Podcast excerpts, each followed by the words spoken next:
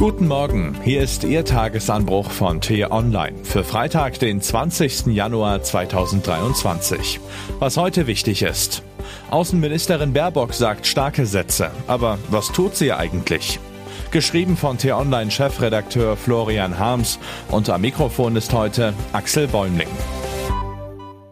Annalena Baerbock ist seit einem guten Jahr Außenministerin. Sie fliegt viel umher, spricht mit Freund und Feind, hat eine gute Presse. Baerbock spricht Unrecht deutlicher an als ihre Vorgänger. Sie prangert Putin an, sie prangert Erdogan an, sie prangert die Mullahs und die Chinesen an. Aber wo gräbt sie sich richtig tief in ein Thema ein, versucht eine Krise mit dem ganzen Gewicht ihres Amtes, der Expertise ihrer Diplomaten und dem guten Ruf Deutschlands zu entschärfen? Da ist tatsächlich wenig zu sehen. Wo könnte sich die Außenministerin stärker engagieren, wo doch alle Entscheidungen zur deutschen Ukraine-Politik nun mal im Kanzleramt getroffen werden? Es gäbe viele Möglichkeiten. Israels wiederauferstandener Regierungschef Netanyahu ist drauf und dran, die einzig stabile Demokratie im Nahen Osten in einen autokratischen Staat zu verwandeln und die Gewaltenteilung zu zerschlagen.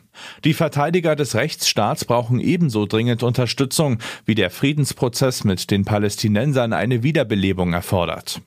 In Brasilien müsste dem neu gewählten Präsidenten Lula im Ringen mit den Anhängern seines rechtsradikalen Vorgängers Bolsonaro geholfen werden.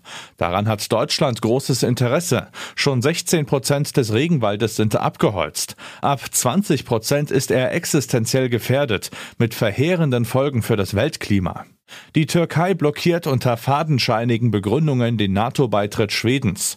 Dabei braucht die Allianz gegen Russlands Aggressionen Stärke und Einigkeit. Auch Erdogans ständige Provokationen im Dauerstreit mit den Griechen bergen Sprengstoff.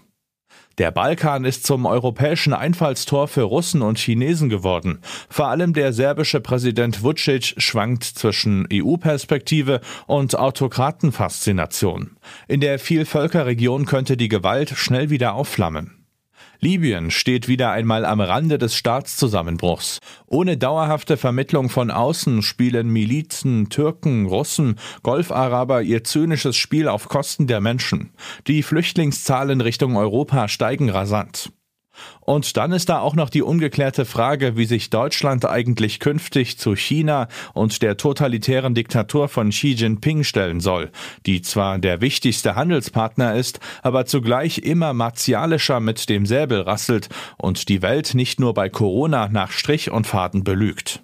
Jeder dieser Konflikte würde vollen Einsatz rechtfertigen. Nicht einen Kurztrip mit Fototermin für die Medien, sondern Wochen- und monatelange Verhandlungen. Mühsame Überzeugungsarbeit in stickigen Sitzungssälen. Dutzende und Aberdutzende von Telefonaten. Immer neue Anläufe und Ideen, wie eine Seite sich der anderen annähern kann. Vor allem aber die Bereitschaft, im Verborgenen hart zu arbeiten und erst dann politische Lorbeeren zu ernten, wenn wirklich ein Durchbruch erreicht worden ist.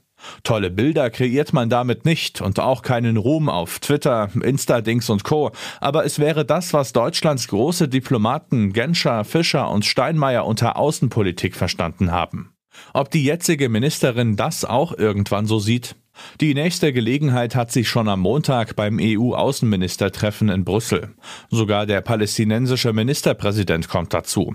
Wäre doch eine gute Gelegenheit, sich um mehr Substanz zu bemühen. Was heute wichtig ist. Ans Eingemachte geht es heute, wenn sich in Rammstein zum dritten Mal die US-geführte Kontaktgruppe zur Verteidigung der Ukraine trifft. In diesem Format sollen die Unterstützerländer ihre Rüstungshilfe koordinieren, was unweigerlich zur viel diskutierten Frage nach der Lieferung von Leopard 2 Kampfpanzern führt. Nach zwei Jahren Corona-Pause lädt Berlin wieder zur weltgrößten Messe für Ernährung, Landwirtschaft und Gartenbau. Der grüne Agrarminister Cem Özdemir, dessen Pläne für ein Schweinehaltungssiegel hohe Wellen in der Branche schlagen, darf also ruhig ein wenig Konfliktbereitschaft mitbringen. Und wir alle sollten uns klar machen, dass die dringend notwendigen Schritte für mehr Tierwohl von einem weiteren gefolgt werden müssen, der Änderung unserer eigenen Ernährungsgewohnheiten. Und was ich Ihnen heute insbesondere empfehle, bei uns nachzulesen. Boris Pistorius ist neuer Verteidigungsminister. Was für einen Höllenstaat er erlebt, beschreiben unsere Reporter Miriam Holstein und Johannes Bebermeier. Den Link dazu finden Sie in den Show Notes und alle anderen Nachrichten gibt es auf t-online.de oder in unserer App. Das war der T-Online Tagesanbruch, produziert vom Podcast Radio Detektor FM. In unserer Wochenendausgabe blicken wir auf die Ukraine, was die Diskussion um die Lieferung von Kampfpanzern bedeutet und inwiefern der neue Verteidigungsminister einen Einfluss darauf hat. Die Folge gibt's exklusiv zum Hören schon heute Abend, überall wo es Podcasts gibt. Vielen Dank und tschüss. Ich wünsche Ihnen einen schönen Tag. Ihr Florian Harms.